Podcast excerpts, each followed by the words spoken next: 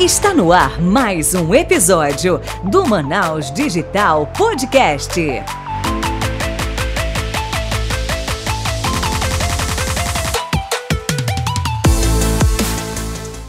Fala Manaus Digital, sejam muito bem-vindos ao nono episódio da terceira temporada do primeiro, maior, melhor e mais premiado podcast de empreendedorismo da região norte. Eu sou a Michelle Guimarães e aqui comigo está o Léo David.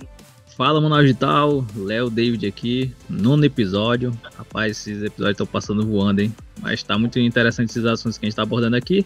E hoje mais um assunto interessante aí, que daqui a pouco ela vai se apresentar e falar um pouco sobre o tema LGPD. Mas antes disso, a gente tem aqui o um momento, um momento introdutório que é a pergunta valendo um milhão de reais. Qual é essa pergunta, Michelle? Pois é, Léo. Essa pergunta é muito importante. Nosso ouvinte que já está aqui sabe qual é. E é justamente para nossa convidada chegar chegando. É o seguinte. Quem é Juliane Maria na fila do pão? Oi, gente, eu sou advogada, consultora na área de direito digital, com foco na Lei Geral de Proteção de Dados Pessoais. Sou formada em Direito na Universidade do Estado do Amazonas, a UEA.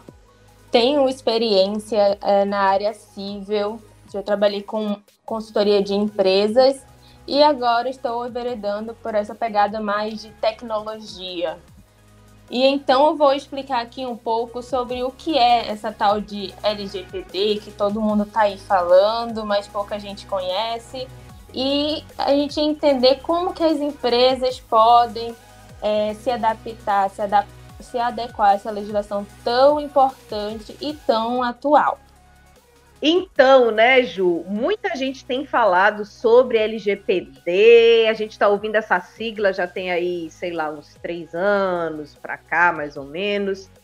E muito empresário, muito empreendedor ainda não entendeu direito o que, que é e como se aplica ao seu negócio, ou se se aplica ao negócio, né? Então vamos do começo mesmo para o nosso ouvinte começar a entender melhor do assunto. Vamos falar o, o vocabulário LGPD de uma forma bem prática, né? Justamente. Que raios é LGPD, Juliana? Explica pra gente. Bom, a sigla LGPD referente a a Lei Geral de Proteção de Dados Pessoais. E ela foi está em vigor recentemente, né, mas ela já foi aprovada desde 2018. Por conta da pandemia, houve uma discussão se aplicava agora ou se aplicava depois, mas ela veio e ó, veio para ficar, hein? Primeiro a gente precisa entender o contexto em que ela surgiu. Ela não surgiu do nada, nenhuma lei surgiu do nada. Ela surgiu de uma necessidade de controlar o tratamento de dados pessoais. Mas o que são dados pessoais? São todos os dados utilizados que podem identificar uma pessoa. E hoje em dia, os dados pessoais, muitas empresas detêm o faturamento através desse tratamento. A gente pode ter aí como exemplos o próprio Google, né, o Facebook, que se envolveu em um escândalo internacional na época das eleições do, dos Estados Unidos, a eleição do Trump, né? E por esse, por esse emblemático caso que repercutiu internacionalmente, que foi é, esse tema veio a ficar mais em evidência. E é, aí... Realmente eu, vi, eu cheguei a ver, é, é, saiu até documentário no Netflix, né? Privacidade Hackeada, o documentário sobre esse caso, de que o Facebook teria vendido os dados pessoais dos usuários para essa empresa Cambridge Analytica, que ela é de estratégia de, de publicidade eleitoral.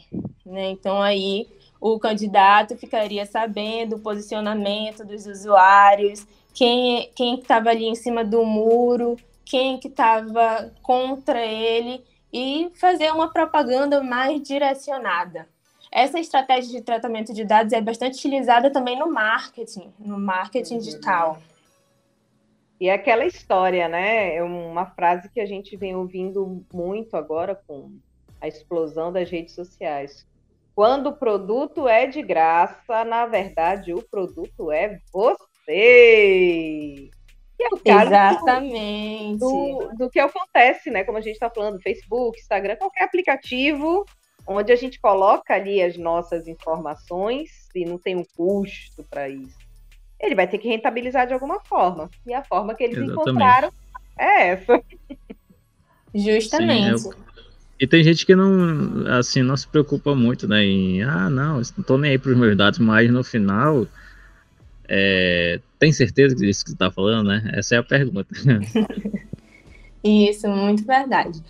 E, e como a gente viu, eh, por, por, esse cenário da, da pandemia, muitos negócios, até pequenos negócios, eles foram para as redes sociais, né? Criação de, de Instagram para vender os seus produtos, o próprio WhatsApp aí como mecanismo para fazer contato com os clientes. Então, muitas empresas pequenas começaram a dar mais ênfase nessa questão da, de tratamento de dados, de compartilhamento. O tratamento de dados envolve tudo, desde a coleta. Se eu peço o CPF de alguém ali, eu já estou tratando os dados pessoais. Show. Eu acho que, até puxando agora um pouco, você falou, explicou, o, deu um resumo do que, que é a LGPD, e agora vem a questão, o que que está incluso dentro da LGPD em relação aos dados sensíveis? É, eu acho que é interessante saber o que, que é considerado dados sensíveis, porque tem certos dados que, é, beleza, é tranquilo a pessoa pedir para registrar alguma coisa, mas o que que já é, é, digamos que já pontua assim, ah, isso aqui já é um dado é, sensível?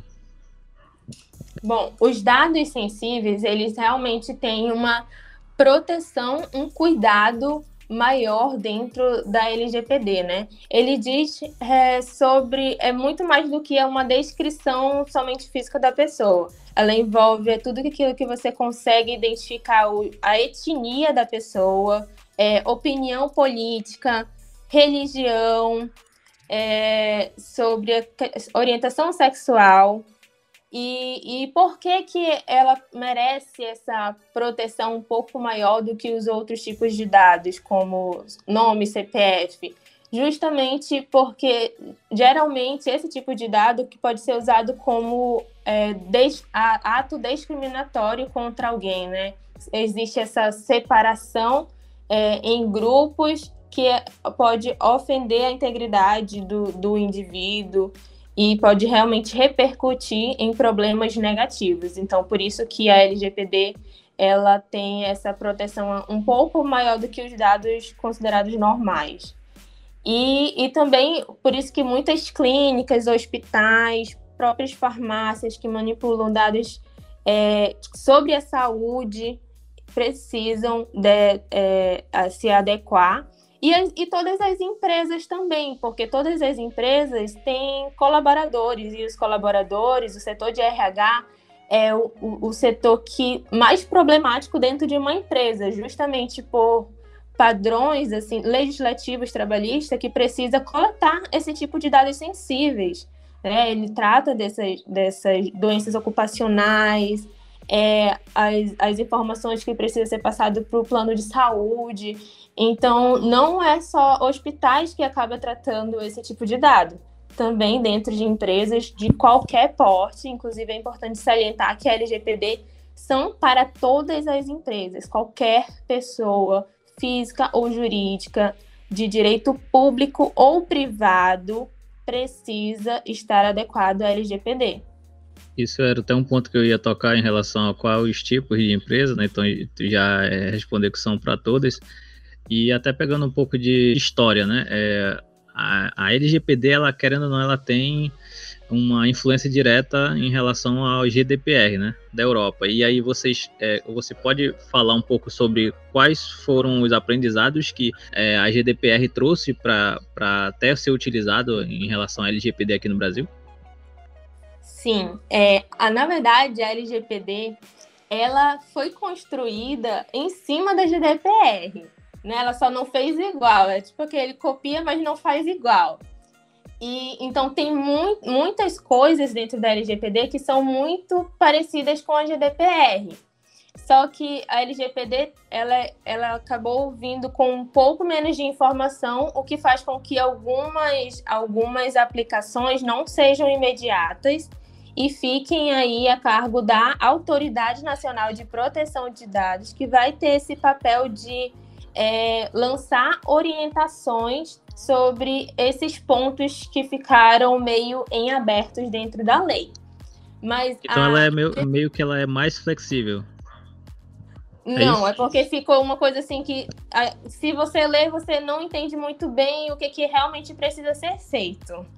E aí ela vem lançando é, algum, alguns documentos que vão servir de regulamentação. Então, o que não tiver na lei especificamente vai ter na, nessas regulamentações que a, a autoridade irá lançar. Inclusive, ela lançou essa recentemente a de flexibilização. Não, não é uma desoneração da, da LGPD, é uma flexibilização para pequenas empresas, startups, empresas de pequeno, de pequeno porte, para que elas é, tenham um pouco mais de facilidade na implementação tem que seguir todas as regras, né, princípios que existem na LGPD.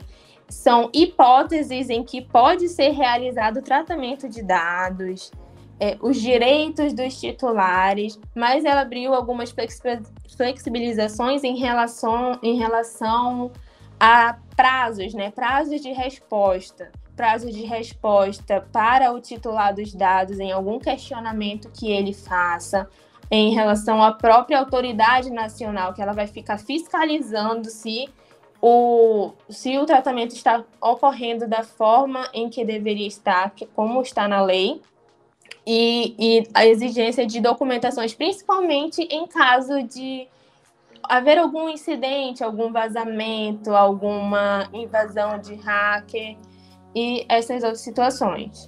E aí, Ju, eu te faço a pergunta: é, as pessoas como usuários, né? Como é que elas podem se proteger de fato? Porque eu, eu, por exemplo, eu sinto que a gente chegou no descontrole. Eu não sei o que está circulando meu por aí. Eu lembro que esses tempos, meses atrás, estava rolando um aplicativo que a transformava, né, quem era homem transformava em mulher e vice-versa. Isso é uma forma também de você roubar o dado, porque identificação facial também né, é um, uma, um, dado pessoal, enfim. e é dado sensível, hein, Michele? Porque pois pela é. tecnologia você consegue coletar os traços e até as, as expressões, né, da pessoa. É. Então, a gente, usuário, que já não sabe nem o há quantas anos a situação? Como é que a gente consegue se proteger melhor? É, fazendo esse papel de fiscalizador, perguntar uhum. por que, que querem os seus dados, com quem é, vai ser compartilhado, porque o que acontece, o que acontecia, o que acontece ainda muito, é esse compartilhamento totalmente desregrado. Você fornece os seus dados para um determinado serviço e aquele, aquela empresa ela acaba compartilhando com várias outras e aí no meio digital que vai evoluindo cada vez mais, né? É importante deixar deixar claro também que não é só para os dados armazenados em meios digitais, são também para os dados físicos. Por exemplo, se tem aquela academia ali no bairro que ela ainda usa aquela ficha para coletar os dados, para colocar o nome, CPF, ela também vai precisar estar adequada à LGPD. Então, não é só na internet, aqueles dados coletados na internet. O que eu quero chegar no ponto é, a gente fica num beco sem saída, porque se você não dá lá o concordo com tudo, você não usa o aplicativo, o site, o programa, seja o que for. Né? Então, fica, né? o que, que a gente pode fazer? Exatamente isso. Eu aceito, eu fiscalizo, como você está falando, sabe? É. Um sentimento de, de impotência. Isso. É, você pode fiscalizar diretamente com, com a empresa que está coletando seus dados né, se opor àquele tratamento e aí ela vai ter que responder.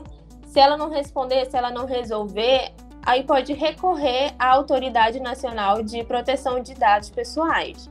mas é importante ter o registro de que houve uma tentativa de é, tentar exercer os seus direitos perante essa empresa que coletou os dados, né? Uhum. E aí depois pode ir lá na, é, no site da Autoridade Nacional de Proteção de Dados existe uma, uma parte é, justamente para o titular exercer os seus direitos caso não tenha conseguido com o, a empresa que coletou os dados. É, mas aí também tem, assim, não defendendo, não sendo advogado do diabo, mas aí eu, eu pergunto, a empresa em si, ela não pode ter é, as regras dela para que, assim, ó, o usuário que não queira disponibilizar o dado dele, ele simplesmente não entra. Agora, no momento que ele clicar ali e dizer que leu o termo, aquela famosa é, história que todo mundo fala que ninguém lê, né, os termos, ela só sai clicando ali.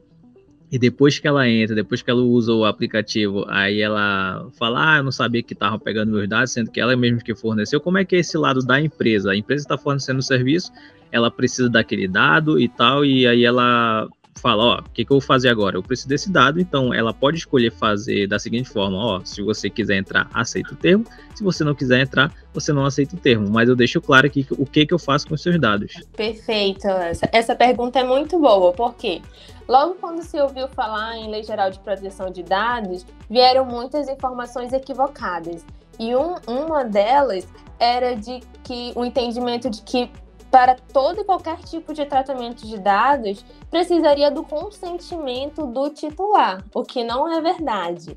A lei, ela traz 10 hipóteses de tratamento, e o consentimento é apenas em uma delas. Por exemplo, nós, nós temos o, o, a, o, a base legal de tratamento em relação a contratos. Para eu formular um contrato, eu vou precisar solicitar algumas informações né? Por exemplo, quando a gente vai no banco fazer é, solicitar um financiamento, inclusive nem precisa o contrato estar assinado. As pré-diligências para o fechamento do contrato, elas também caem nessa, nessa regra. Ou seja, se o banco precisar investigar é, a, o quadro financeiro da, da pessoa que está solicitando para saber se ela vai conseguir honrar com aquele empréstimo, então, ele pode fazer essa busca com base nessa base legal. Entendi. É, eu acho que é porque realmente é, não é aquilo, não é na balança ela tem que ser equilibrada, ela não pende só para um lado, porque senão eu acho que a, as próprias empresas iriam se prejudicar, porque é, acham que se eu pedir o teu nome e assim, ó, me pede um nome, uma senha, um e-mail, ah, o cara tá pegando meus dados e vendendo para a China. Às vezes não é isso. Eu quero não. ter um acesso, é, eu preciso desses dados para ter uma, uma, um registro de, dos logins que estão sendo feitos. Então, assim, coisas mais básicas. Não necessariamente vai utilizar para fazer um marketing, marketing de proximidade, mandar anúncios e tal. Então, acredito que é, a, a galera conseguir desmitificar essa, essa demonização do, da LGPD é, é importante para que né, a galera não comece a espalhar fake news da LGPD, né, achando que ela é o demônio. Isso, e muito, muito bem lembrado isso, Léo. A LGPD, ela não veio para proibir o tratamento de dados pessoais. Ela veio para criar regras sobre o tratamento. E principalmente é, o direito de autodeterminação do titular para que ele pelo menos saiba tudo que está sendo realizado com os dados dele. Não necessariamente ele vai ter que dar ou não consentimento para coletar os dados é, às vezes faz realmente parte da execução. Por exemplo, se eu compro algo pela internet e eu quero que seja entregue na minha residência, eu preciso fornecer é, o meu endereço. Senão não, não teria como fazer, realizar a entrega. Então, esse é um exemplo de como não seria o caso Exatamente. de haver um consentimento. É, os Sim. próprios cookies da internet, né? Alguns sites, é, os sites precisam é, ter, rodar esses cookies para realizar o procedimento. E aí também não cabe o consentimento do titular. É, eu acho interessante que essa parte dos cookies no site, por exemplo, é, agora enche o saco. A verdade é essa. Que todos os sites têm as opções, só quem tiver uma diferenciação ainda. Uns colocam as opções de aceito e não aceito, Uhum. E outros colocam só a opção de aceito. Então, tu, ou tu aceita de uma forma ou de outra, por exemplo. Tem um site que eu entro que ele dá lá, rejeitar tudo ou aceitar tudo. Aí beleza, eu sempre rejeito. Aí quando é alguns sites, outros sites, é, aparece optar pelos básicos necessários ou aceitar tudo. Então daí dá para te ver uma vertente de é, que tem empresa que ela pode ter a opção de você dar só o básico, o mínimo, para que você continue utilizando ou que ela continue fazendo o trabalho dela, mas tem a opção também de aceitar tudo, e outras não. Então, tu, tu sabe falar mais ou menos por que, que umas colocam isso ou não, se isso é, pa, é, é passível de, de punição? É sim, Léo. É, é preciso que haja as opções é, como eu falei, os cookies necessários são aqueles que realmente são necessários para que movi se movimentar dentro do, do site, né? É, que sem eles não possibilitaria é, o usuário ter acessos.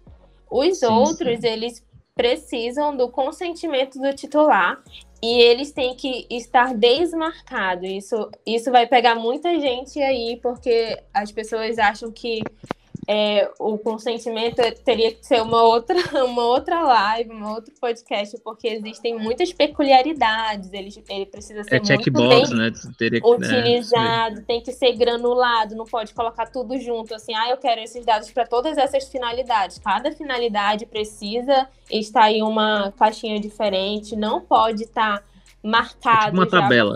isso, a gente não, não pode estar tá já pré-marcado, assim, porque é, precisa ser livre, precisa da livre manifestação do, do titular. E o fato Sim. de estar já marcada é como se fosse querer induzir ao erro, assim, para a pessoa não ir lá desmarcar e passar reto, entendeu? Então, por, por esse fato, não estaria totalmente adequada. É, é, a, é a pessoa realmente querendo tentar burlar aquele jeitinho brasileiro de não tá aqui Sim. ó, o consentimento, mas que não tem, não tá muito dentro dos parâmetros da lei. Então esses que é tipo... vêm dessa forma estão errados. É tipo aquele capetinha falando assim, ó, só aceita, já tá tudo marcado. É. e é, isso é interessante porque até pegando um pouco do caso que a Michelle estava falando do usuário, colocar os dados, tem certos aplicativos que capturam a, a parte é, de leitura facial, eu lembrei uhum. de um caso que teve da, da própria ByteDance, que ela é uma das holdings que é responsável pelo TikTok, e no tempo do Trump, a equipe de administração deles tinham feito é, uma investigação e estavam bloqueando que o TikTok fosse rodado lá em, em, nos Estados Unidos por conta que eles achavam, achavam e tinham certeza, na verdade, né, que era uma ferramenta de espionagem. Sim. Então, os dados coletados dos usuários além da face, né? Exatamente. Teve, em relação a esse da face, né? Teve a questão também do metrô de São Paulo, que foi, foi. barrado, né? Eles estavam querendo implementar câmeras de reconhecimento facial. E aí houve uma ação civil pública é, para impedir que fosse feito e foi aceito tanto pelo juiz em primeiro grau quanto pelos desembargadores confirmaram a decisão. Ah, foi. Justamente é por eu, não eu estar nos parâmetros. Justamente por não ah. estar nos parâmetros da, da LGPD. Principalmente por é se tratar de dado sensível, né? Porque reconhecimento facial dá para ver, fazer a leitura aí da etnia da pessoa, a expressão da pessoa. Hum. É porque eu cheguei a ver no aeroporto também tinha alguma coisa, uma cancela automática que por reconhecimento facial, aí parece que já parece que em Brasília já tinham aceito, eu não sei também se vai cair nessa mesma é, mesma, é, é, toda uma análise, tem que analisar caso a caso, por isso que é importante uma consultoria, porque a partir da consultoria é que vai fazer esse, todo esse mapeamento dos dados que são utilizados dentro de uma empresa, em qual é, base legal, né, qual requisito de tratamento para encaixar dentro da lei que vai ser possível fazer. Então, tudo isso engloba na, na consultoria. Entendi. Mas aí, voltando para a realidade do, vamos lá, do pequeno empresário, da startup, como é que ele pode lidar melhor com o LGPD? Para que ele não tenha problemas futuros? Bom, ele pode começar com pequenas alterações. É importante, principalmente, o treinamento da equipe para que todos os funcionários sim, critério dessa legislação, porque existem algumas pequenas práticas, alguns hábitos que já é, põem em risco os dados né, dos titulares. Por exemplo, a gente tem aí a questão de, de das empresas, a liberação de acesso. Não tem uma regra é, de nível de acesso dentro de um sistema. Todos os setores, de todas as atribuições, acessam o, as mesmas pastas, os mesmos arquivos. Por exemplo, o setor de marketing acaba acessando é, o setor de RH, os dados lá dos colaboradores que contém dados sensíveis. E isso já expõe é o titular dos dados e por, possível de, é passível de, de sanção. E aí temos a, o, o que precisa ser feito mesmo é não tem por onde correr, é a implementação da, da lei dentro das empresas, de todas as empresas, porque existem muitas penalidades, né? E assim, o custo da penalidade pode ser muito alto para pequenas empresas porque elas já têm poucos recursos às vezes. E aí sofrer uma multa, ela pode realmente é, é, criar mais dificuldade para ela mesma. E fora as startups têm a questão dos investidores. E essa, essa questão de proteção de dados, ela tem, tem vindo cada vez mais forte eu falo que ela vem de fora para dentro, né? Porque ela está iniciando aí com as, as grandes empresas de tecnologias que estão tendo que se adequar por conta da, da GDPR, que ela está aí há muito mais tempo, então ela é muito mais rigorosa. Aqui no Brasil a gente está caminhando ainda, a gente está um pouco atrasado, porque a autoridade ela foi criada com atraso. Por isso que ainda não houve nenhuma sanção. Por outro lado, tem havido sanções de outros órgãos, o próprio PROCON já vem realizando é, algumas, algumas dessas medidas administrativas, porque a, a proteção de dados não é só tratada na LGPD. Tem outras leis que já previam isso, mas muito esparsa, muito, muito, muito razoável é, o, o, Código de Defesa do Consumidor tem algumas previsões em relação aos dados. Por exemplo, o PROCON, que multou é, esse aplicativo de reconhecimento facial porque o termo de uso não estava adequado, ele não estava falando com quem aqueles dados iam ser compartilhados e não estava na linguagem português Brasil. Então, e também existem as medidas judiciais. O titular ele pode entrar numa ação e, e, e a empresa pode ser condenada. Né? Então, assim, não, não tem por onde correr, as medidas têm que ser realmente a implementação da, da Lei Geral de Proteção de Dados como um todo. Aí temos a formalização de contratos, né, que precisa estar adequada, é, procedimento Até os de... termos, né? Isso, os próprios termos de uso. Se a empresa tiver site, precisa ter essa política de cookies adequada, não como essas aí que o Léo viu, é, que estava lá, mas não estava totalmente correta. É, só para falar. Até eu acho que como um exemplo, até já puxando para o final, é, tem, tem um conceito chamado é, Privacy by Design, né? Que, por exemplo, startups, é, eu vou dar um exemplo da, da, nossa. A gente, quando a gente começou a estudar sobre LGPD, é, a gente tem no nosso board de advisor uma, uma advogada, não sei se você conhece a Cici Mello. Sim, e, sim, conheço. É, e, a, e, aí a gente fez todo o nosso, o nosso onboard ali do aplicativo, não só o onboard, na verdade, todas as configurações é, nesses parâmetros, já colocando em cada uhum. área, em cada lacuna ali, é, especificamente mostrando por que, que aqueles dados estavam sendo usados, os formatos de, de cadastro, então, tinha um cadastro simplificado que pedia só o básico, e o cadastro mais completo, que já falava por que, que esses dados estavam sendo é, solicitados, CPF, data de nascimento, algo parecido, para comprovar a titularidade do usuário, e também na parte de configuração de notificação, onde tinha opções de desligar e ligar. Eu quero receber notificação só sobre isso, sobre aquilo, não, não ficava enchendo o usuário de informações desnecessárias. E aí, para puxar para o final, queria que fosse exposto isso, porque eu acho que é bem importante, a parte de anonimização. Isso, a anonimização é uma forma de você utilizar algumas informações, geralmente são informações mais estatísticas, né? Que através delas você não consegue identificar uma pessoa. Por exemplo, os dados que o, o, o IBGE coleta são dados que passam por esse processo de anonimização. Ele tem ali um quantitativo, né? No próprio site existem esses tipos de cookies, que são os cookies de estatísticas, que são só para ver é, em que parte do site está tendo mais acesso, é, mas você não consegue identificar individualmente uma pessoa. E essa tecnologia é através da qual você realmente separa uma informação daqueles dados que torna o identificáveis e tira só a parte que você vai poder aproveitar, mas que não vai ser é, possível utilizar para identificar uma pessoa.